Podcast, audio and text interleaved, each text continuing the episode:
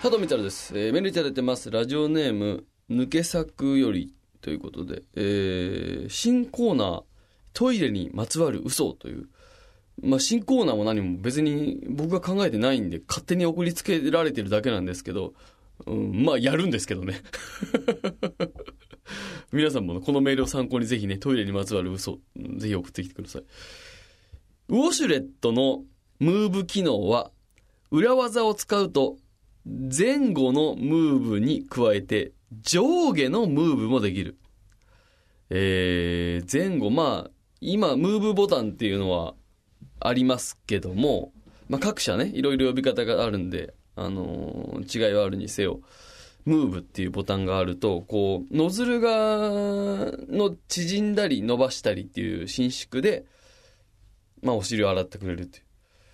上下っていうことは、そのノズル自体が角度が変わるってことだね。近づいたり離れたりするってことでしょ。あの、上下に関してはもう意味がないからね、もう。近づいたとこで別にさ、その、ね、離れてそこ当たんないとかになってくるわけだから。あ、でもいいね、これトイレにまつわる嘘。結構その、いろんな嘘があるから、まあ結構そのことで言うとさ、TOTO とイナックスは実は兄弟会社だっていう都市伝説がありまして、これ皆さん今手元にもしメモがある方は取っていただけたらあの、書いていただけたらわかると思うんですけど、TOTO って、TO、TO、TO でしょ？これを逆から読んでいただくと、弟なんですよ。で、イナックスね。イナックス、これ、逆から読むと、あ、兄だってなるんですよ。X はめっか置いといて。で、兄と弟で兄弟会社なんですよっていう、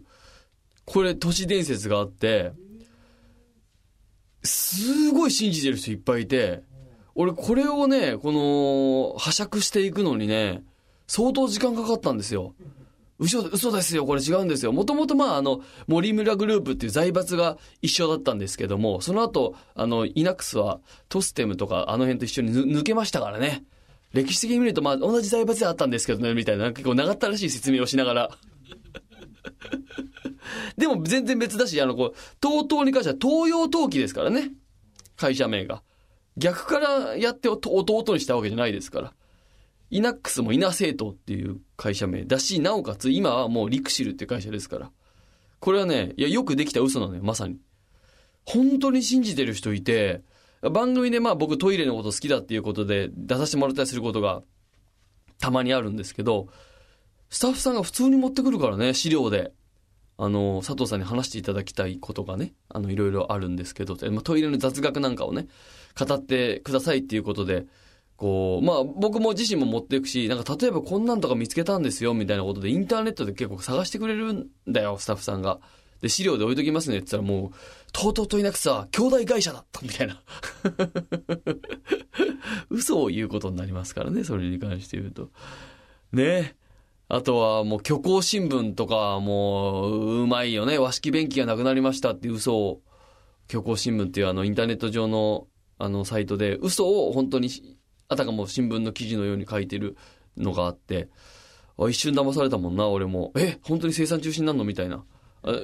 和式トイレが生産中止になるっていうのを、本当新聞記事みたいにやってたりして。結構あるんじゃないかな、これ。ぜひ募集しましょう。トイレにまつわる嘘ね。ちなみにね、これはね、どのぐらい言っていい話かわかんないんですけど、じゃあ言うのやめろって話なんだけど、あ、あ、そうか、最後までばらさないようにするわ。えー、あのですね、あの、ま、まあ、TOTO さん、ミナックさんも各社そうなんですけど、えー、特に、パブリック用のトイレ、公衆トイレ、まあ、会社とか、いろんなとこにある温水洗浄便座でですね、えー、設定がこう決まってて、あのー、お湯の温度とか、便座のあったかさとかを操作できないようになってるんですけど、それを操作できる方法を知ってます。これなんか言うと良くない気がしてきたから、あの、知り合いを個人的に聞いてください。あの、変えれるんです、あれ。あの、できるんですよ。なんでか教えてあげましょうか。僕は業者と一緒にトイレ掃除に行ってるから知ってるんです。これなんか放送で言うとあれかもしれないから、トイレライブあたりで言うことにしよう。えー、そんなことでね、この佐藤の雑学も炸裂したところで今日も番組に参りましょう。佐藤光春、インキューゲスト